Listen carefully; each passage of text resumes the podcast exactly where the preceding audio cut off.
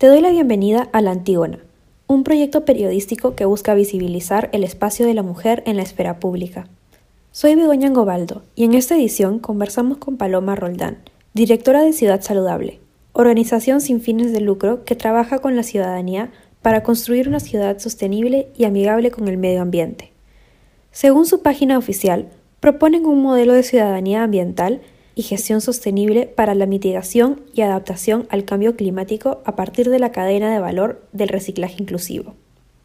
Hace casi cuatro años, Paloma Roldán Ruiz heredó la organización, la cual fue fundada por su madre Albina Ruiz, reconocida activista y ambientalista, hace casi dos décadas. En esta entrevista con la Antígona, nos comenta cómo se trabaja el reciclaje en el contexto de la pandemia por el COVID-19 y el protagonismo que tienen las mujeres recicladoras en el país.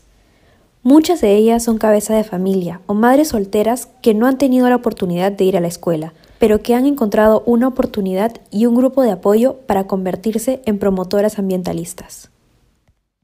Bueno, sé que Ciudad Saludable comienza con tu madre, ¿no? Albina, en el 2002. ¿Me podrías contar un poco cómo surgió la idea, cómo se llegó a realizar el proyecto? Sí, claro. Eh, en realidad lo que pasó es que, bueno, mi mamá, ella estudió ingeniería ambiental, bueno, no ingeniería ambiental, ingeniería industrial. Hoy día probablemente hubiera elegido ambiental en la uni y en un curso de evaluación de procesos, en realidad donde la mayoría fue de la parte empresarial, ella tenía la curiosidad de saber por qué era que no pasaban recogiendo la basura por su barrio en el Agustino, porque ella, ella nació en la cielo de Muyobamba, San Martín, y le pareció algo súper chocante cuando ella tuvo que llegar a Lima para estudiar la universidad, porque no había universidad en, su zona, y se encontró no solamente viviendo en una zona pobre, peligrosa, sino también además donde no recogían los residuos y decidió empezar a tomar, o sea, hacer la medición de tiempos del proceso de los camiones de la basura. Y así fue como se dio cuenta como que de todo lo que sucedía con los residuos y descubrió que habían personas que se dedicaban a recoger el material reciclable para comercializarlo. Y poco a poco así es que empieza Después de eso, ella trabaja, de hecho, en el Estado. ella trabaja como gerente de limpieza pública en la Municipalidad de San Martín de Porres un tiempo, también en otra ONG, y finalmente, eh, a un momento, surge la posibilidad, la Fundación Ashoka eh, le da una beca para poder crear Ciudad Saludable, porque la Fundación Ashoka ayuda a emprendedores en todo el mundo, que básicamente les plantea, bueno, si tú no tuvieras que preocuparte de de, conseguir el sueldo que necesitas para pagar la escuela de tus hijos y demás, y dedicadas solamente a hacer crecer ese sueño que tienes, porque ellos identifican a personas con, con capacidad de escalar impacto, eh, y ayudan durante un tiempo para, para que pueda crear, ¿no? como que le, le, le pagan por hacer su trabajo soñado. Y así fue como le, le, impulsan a crear Ciudad Saludable y ella funda Ciudad Saludable. Ella ya hace dos años no está en Ciudad Saludable. fue primero como viceministra de Gestión Ambiental en MINAM y, después a Produce. Eh, pero obviamente fue es su legado también. ¿no? Y lo que sucedió es que desde el inicio, eh, yo fui la primera voluntaria de Ciudad Saludable. Ya y fui voluntaria durante los primeros seis años de la organización, luego fui metiéndome más, más, pasé por todos los distintos puestos y nada, y asumí la dirección ejecutiva hace unos tres años y medio. este, ¿Tú estudiaste también ingeniería ambiental? No, nada que ver. Yo estudié pedagogía, eh, mi segunda formación es como terapeuta de artes expresivas mm. y de hecho estoy comenzando mi tercera formación como, como artista visual. Genial. Este, y bueno, eh, como educadora también, este, de repente, ¿me podrías comentar un poco qué rol tiene la juventud en este proyecto? O sea, qué tipo de programas hacen. Estuve viendo en la página de que eh, trabajan mucho en escuelas públicas eh, para enseñarles todos estos procesos importantes ¿no? a, los niños y jóvenes. Este, Totalmente. O sea, nosotros siempre decimos que no se trata de pensar que los más jóvenes son el futuro, son el presente, están acá. este, y en ese sentido buscamos llegar desde los espacios públicos, sobre todo, por ejemplo, durante el verano y durante el año, cuando podíamos hacerlo con mayor tranquilidad, llevamos intervenciones a los espacios públicos desde el juego, desde el arte, eh, y llegamos con información para los adolescentes, para los niños, tenemos talleres de juegos, y en las escuelas, obviamente, eso, ese juego y esa imaginación va combinado también con la currícula formal, donde lo que hacemos es ayudar a las escuelas también para, para que puedan justamente este, llegar con no solo con la información, sino que se desarrollen valores ¿no? de empatía, valor de, cuidado, de solidaridad con el resto del ambiente y entender que en realidad eh, tener una, una, escuela limpia, tener un barrio limpio, es, es, es tu derecho, es, es, parte de lo que necesitas y que si no está limpio es una forma de violencia también contra uno, ¿no? O sea, la violencia no es solamente que te, que te apunten con un revólver, sino también que tu vecino esté quemando la basura al costado de tu casa y te esté enfermando, o que no, no funcione el sistema de, de, limpieza pública. Entonces, entender que en realidad este, la ciudadanía tiene otros, otras cosas más complejas y que también que, que tengas nueve años, tengas 16 años, tengas 30 años, en realidad también tienes responsabilidades como separar los residuos limpios, secos y compactados que siempre decimos. Y también por eso es que hacemos, tenemos alianza con varios eh, institutos buscando que los chicos hagan horas de voluntariado con nosotros, ¿no? Este, como Cidartec, por ejemplo, para que los chicos eh, entiendan y tengan un espacio seguro, damos mucho tiempo para hacer dinámicas con ellos y sacarlos a campo en conjunto, para que informen, este, para que nos ayuden en distintos espacios, brindando en realidad opciones de cómo de cómo los más jóvenes pueden intervenir, porque muchas veces este, se escucha sobre todo a generaciones más grandes de decir que los jóvenes o los más chicos no les interesan, no están comprometidos y no es cierto, o sea, lo que pasa es que no les, está, no les estamos dando oportunidades necesariamente que sean lo suficientemente atractivas, entonces si lo llevamos desde este otro lado, en realidad tenemos una súper acogida con jóvenes, este, el año pasado tuvimos casi 400 y poco voluntarios, eh, todos jóvenes, que justamente nos ayudaron a llegar a parques, a plazas, a distintos lugares eh, en distintas partes de, de, Lima, uh Villa Salvador, de Miraflores, Barranco, distintos espacios, y también, por ejemplo, en Iquitos, donde de hecho tenemos un equipo de voluntarios súper activo, que, con los que tenemos ya una relación más, eh, digamos, más duradera, y llevan, los, varios, la mayoría de los chicos llevan más de un año como voluntarios con nosotros, o sea, no es una, una sola vez, y, y, que obviamente durante, durante, este contexto también hemos tenido más como que espacios o sesiones para escucharlos, para acompañarlos y empezar a practicar dentro. Entonces ha sido bonito ver cómo todos están practicando eh, hacer su biohuerto dentro de casa y comparten las fotos. Entonces hay otras dinámicas bonitas que van surgiendo. ¿no? Qué genial, o sea, toman la iniciativa ellos mismos de seguir con este trabajo en sus casas. Exactamente. Y nosotros lo que hacemos obviamente es acompañar y decir, bueno, ¿qué más? ¿Qué podemos hacer? El resto de especialistas el de áreas verdes es quien se junta, eh, otras personas es quien acompaña más como para escucharlos, ¿no? Este, también acompañarlos en ese sentido. Entonces, y también que ellos mismos sean embajadores de las cosas que nosotros hemos estado haciendo durante, en, este último periodo, ¿no? digamos, de pandemia, eh, como la campaña de por ellos, obviamente ellos también compartiendo y explicándoles a detalle lo que estamos haciendo, ¿no? Hablando de la pandemia, ¿qué efectos eh, crees tú desde, desde, este, desde tu conocimiento de todo este tema medioambiental, qué, qué efectos puede traer para el medio ambiente la pandemia del COVID-19, específicamente en el caso del Perú?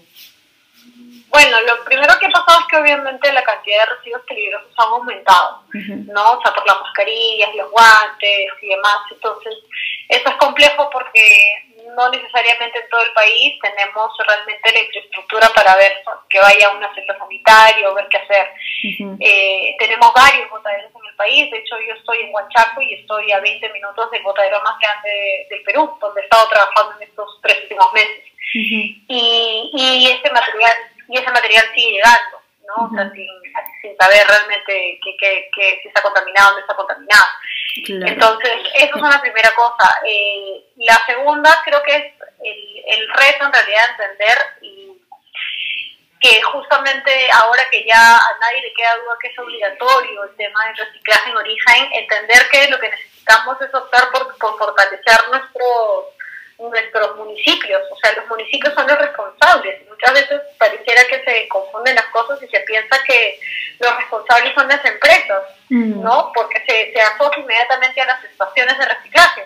De hecho, las estaciones de reciclaje que hemos puesto desde Ciudad Saludable son estaciones que van al espacio público y que además todas son en coordinación con la municipalidad. Porque nos parece súper importante que se entienda que el dueño del tema es el municipio y, y, hay que hacer evidente que hay organizaciones de recicladores que trabajan ahí porque si no eh, se confunde y después terminan también las empresas teniendo una demanda de cosas que no le corresponden y que no pueden resolver porque no es su competencia, ¿no? Eh, creo que también es súper importante entender que necesitamos eh, trabajar a nivel de, o sea, que la conciencia no sea como que le doy simplemente, hay mucho de eso, ¿no? Hay, soy seguidora de 800 páginas que tienen que ver con reciclaje, pero no realmente, o sea, el call to action no llega realmente a que yo se pare. Entonces tenemos que llegar realmente a eso, mostrándole a la gente que la, que la, que la ciudad está preparada realmente para eso, o sea, que haciendo evidentes los esfuerzos que ya se vienen realizando desde hace muchísimos años, ¿no?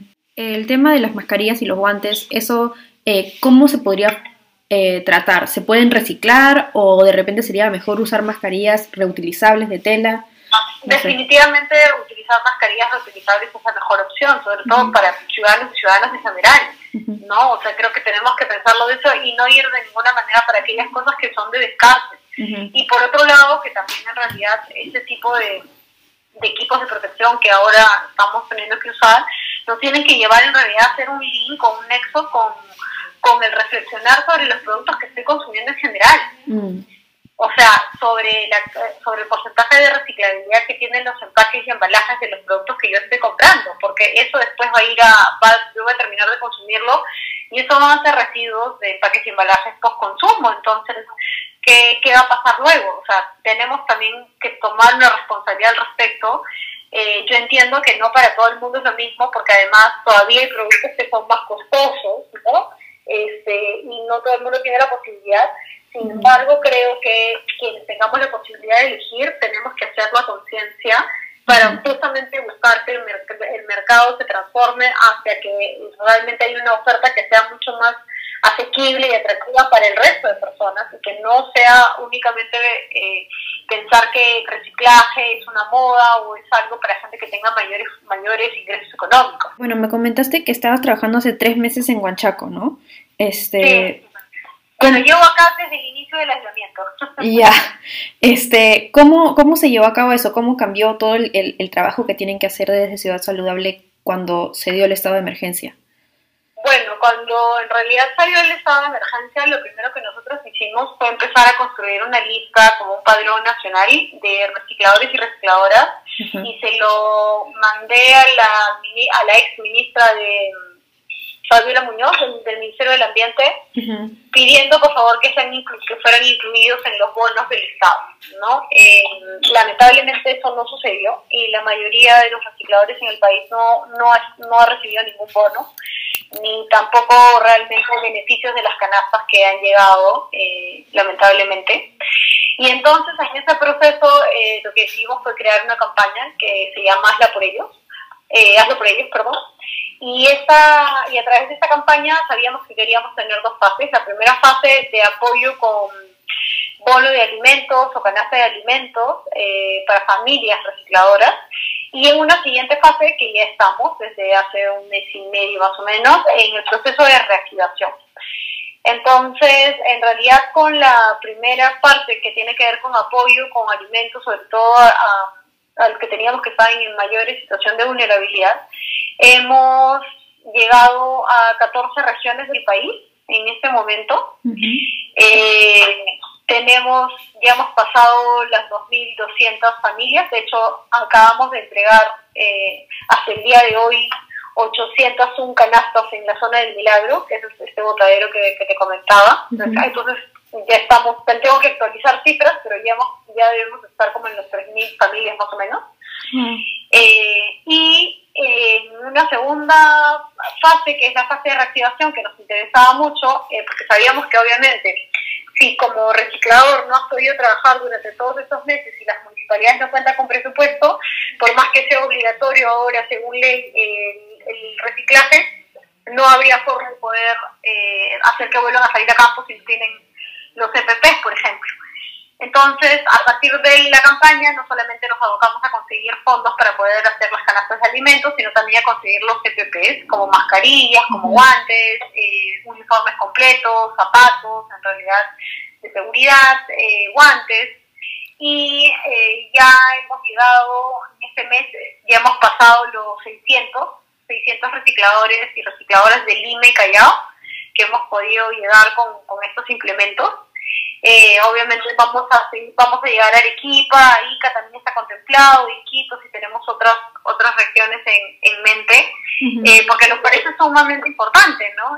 Este, Poder hacer visible también esto y apoyarlo de esa manera porque es un dos en uno, o sea, no solamente es por los recicladores y, y asegurar obviamente su trabajo, sino también porque de otra manera los programas de reciclaje no funcionarían, entonces las fotos que han estado, estamos muy contentos porque las fotos de reactivación que han estado saliendo de Jesús María, de Miraflores, Barranco, Chorrillos, eh, Villa El Salvador, eh, Villa María del Triunfo, Magdalena, por ejemplo, San Borja, San Isidro, Jesús María, Independencias y otros más, porque son 24, eh, es una alegría haber podido conseguir justamente el apoyo para poder llegar y acompañar a la reactivación del reciclaje en todos sus distritos, ¿no? Y bueno, y, así fue como estando acá, también como nosotros ya desde el año pasado trabajamos con la Municipalidad de Huanchaco, eh, de hecho, en el verano hicimos acá el lanzamiento de limpieza de fondo marino de nuestra iniciativa de Más Reciclaje Más Pacífico, eh, con WON y con Bacus, por ejemplo, este, y estuvimos ya apoyando la Asociación de Mujeres Recicladoras Caballito de Totora que, que trabaja acá y hemos puesto 10 estaciones de reciclaje en esta zona. Eh, justamente es que vimos también cómo llegar a resolver, o sea, aportar de alguna manera en la resolución de lo que está pasando con el botadero controlado del Milagro. Mm. Porque si bien es un botadero que se va a cerrar en términos eh, ambientales, eh, ¿qué pasa con las personas que están ahí? ¿no? Que es la necesidad de construir un plan social de cierre del botadero.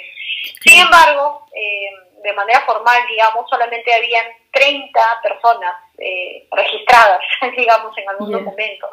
Y estamos, yo estoy contándote que ya pasamos pues los 800 y poco familias, no personas, sino familias recicladoras de esa zona. Entonces, lo que hicimos fue crear una estrategia de una canasta, una entrevista por familia, para que pudieran justamente, pudiéramos conocerlos a mayor detalle y entonces eso es lo que estamos haciendo desde hace, ya entregando las canastas desde, desde este último mes y haciendo el trabajo de tratamiento pues desde hace tres meses, así que nada, es una alegría poder llegar y bueno, de hecho las canastas para esta zona son gracias al apoyo de, Coca-Cola, ¿no? que nos ha ayudado en ese sentido, y en otras partes del país, de hecho nos han ayudado otras empresas.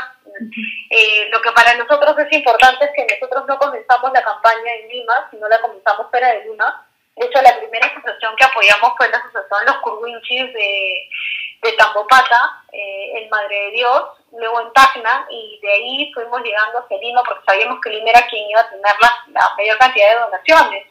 Entonces nos preocupaba mucho qué pasaba con esos otros lugares, y en el caso del Milagro nos preocupaba mucho que, ya que es el botadero más grande del país, no, y sabíamos que no tenía data, eh, quién los iba, o sea, quién los iba a registrar, quién los iba a apoyar, y así fue como, bueno, me vengo quedando toda la pandemia acá, vine por cuatro días y ya voy más de cuatro meses. Y en, en todos estos años que has estado trabajando en este, en este ámbito, este, ¿qué dirías que son los, los puntos más débiles o los retos que, que enfrenta la ciudad de Lima o otras ciudades del, del interior del Perú para convertirse en una ciudad sostenible?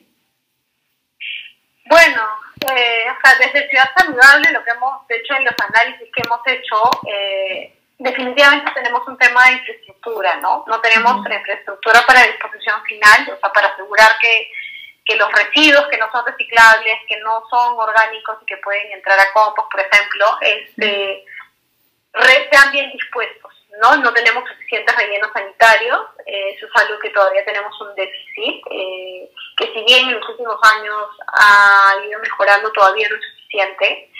Tenemos también un tema de que eh, los modelos de, de, de sistema o de los programas de reciclaje municipal eh, tienen que, que, ser mucho más, ir mucho más allá, o sea, durante varios años han estado como con una cuota avanzando, manteniéndose, no todos, por supuesto, hay algunos casos como el de Oxapampa, que es maravilloso y emblemático, eh, sin embargo, es algo que tiene que escalarse un poco más y ahí es importante no poner el foco en, en, analizar mucho más qué sucede, o sea, la alta rotación de personal municipal, eh, tema de presupuesto designado también, ¿no? Y, pero eso también no, no, es únicamente eso, sino también creo que hay un tema de base de entender que los problemas socioambientales no se resuelven únicamente con ingenieros ambientales, sino se resuelven desde una mirada de ingeniería ambiental y ingeniería social.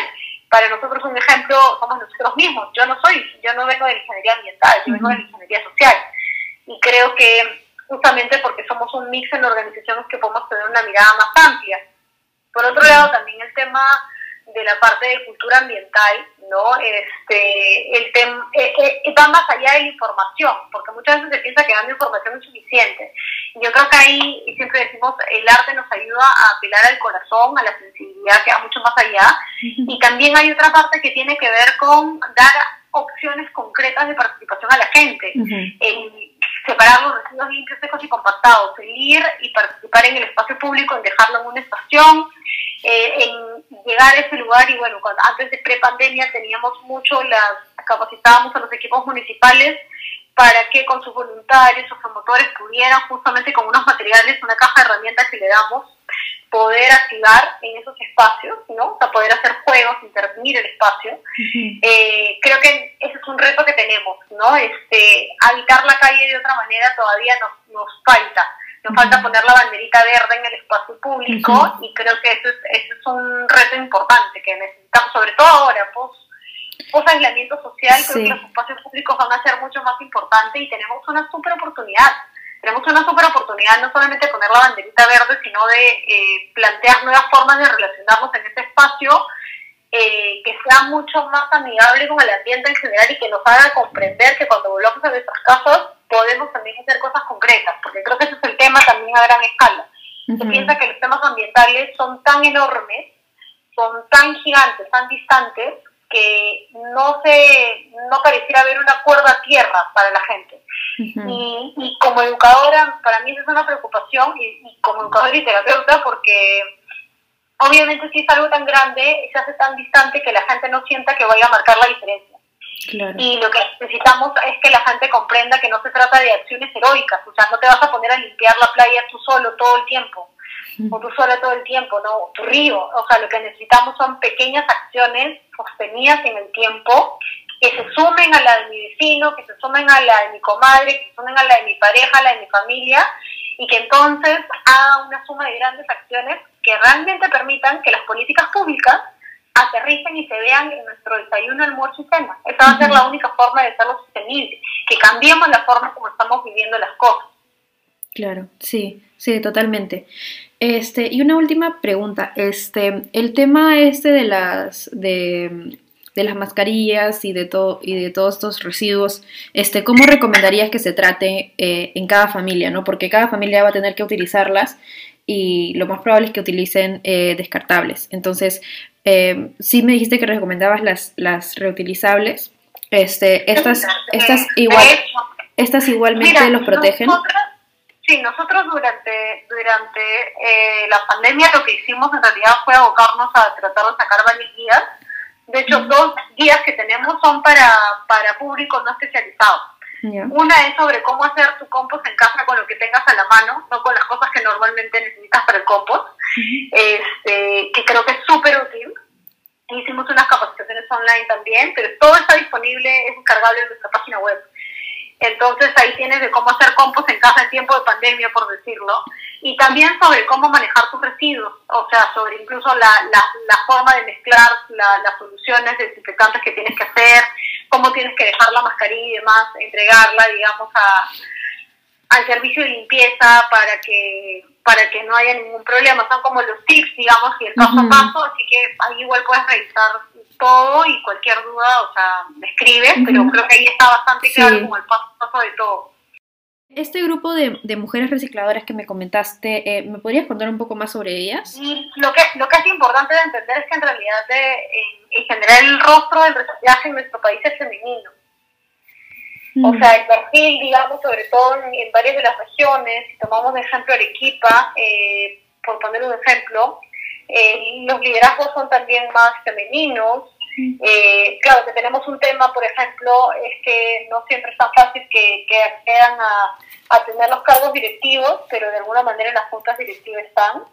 Eh, pero estamos hablando en general de mujeres que son cabeza de familia, muchas de ellas madres solteras, ¿no? Este, que no han tenido la oportunidad necesariamente de terminar la escuela. Entonces, eh, es bastante importante, por eso para nosotros que trabajo con, mujeres específicamente, de hecho nosotros tenemos espacios que hemos creado, que hemos trabajado a través de talleres en Arequipa, en Quito, en Cusco, especialmente pensando en las mujeres recicladoras y en, el valor del sentido de, identidad eh, laboral y también de digamos, colectivas, ¿no? Como, como mujeres y lo que significa, porque si hay algo que es clarísimo y lo vemos eh, en todos casos es las mujeres eh, recicladoras que empiezan a formalizarse y demás, eh, dejan, dejan a las parejas que no funcionaban.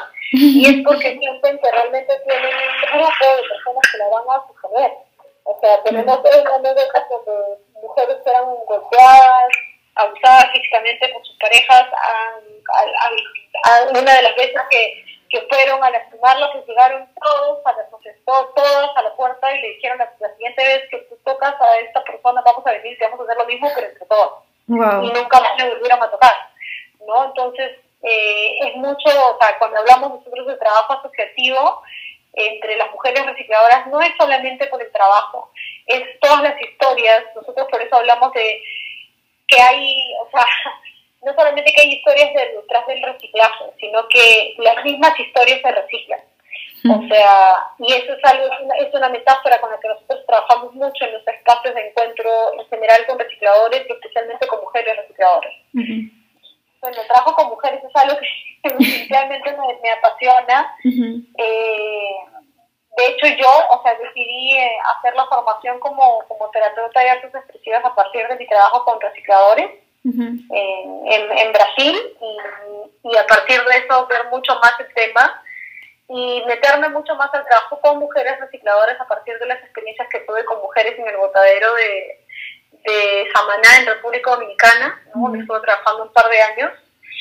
Eh, es un tema, para mí es un, es un tema que, que es súper importante, es, es, un tema al que dedico gran parte de mi tiempo y bueno, yo además soy eh, es, bueno, cofundadora del Observatorio de Género Perú, ¿no? Entonces, ahí, eh, digamos que desde el lado de intervenciones urbanas y performance también busco hacer visible este tema y por eso también desde el arte buscamos trabajar como plantear nuevas narrativas también, ayudarles a construir nuevas narrativas, ayudar a hacer evidente las cosas que sí han logrado como mujeres, también obviamente como hombres recicladores, porque eh, es muy fácil para ellos poner tal vez el, el, foco en lo que no hay porque es lo que normalmente la sociedad les repite, ¿no? Mm. No has terminado la escuela, no, o sea, eres un reciclador, no eres un ingeniero, ¿no? Este, una serie de cosas y es más bien darle la vuelta y poner el foco en lo que sí han logrado, porque ellos son, pucha, son, ellos son los especialistas en reciclabilidad, empaques y embalajes post consumo. Ellos son realmente promotores ambientales comunitarios, ¿no? Pero no se les da ese título y sin embargo es lo que hacen en el día a día. Entonces, para nosotros no se puede hablar de economía circular sin hablar de reciclaje inclusivo. Eh, y no podemos hablar de gestión de los residuos sin hacer visible a un grupo de personas que le generan ahorros a la, a la municipalidad, porque la municipalidad no paga por esa cantidad de material reciclable que no es llevado a disposición final, sino que vuelve a entrar en la circularidad y que sirve a la industria local. Entonces, eh, para nosotros todo está integrado, no se trata de elegir a recicladores o empresas o municipios, o sea, todos son actores importantes dentro de una cadena y por eso es que desde Ciudad Saludable somos una suerte de bisagra para hacer que realmente ese ecosistema de reciclaje en las distintas cadenas de materiales pueda ser lo más saludable posible, ¿no?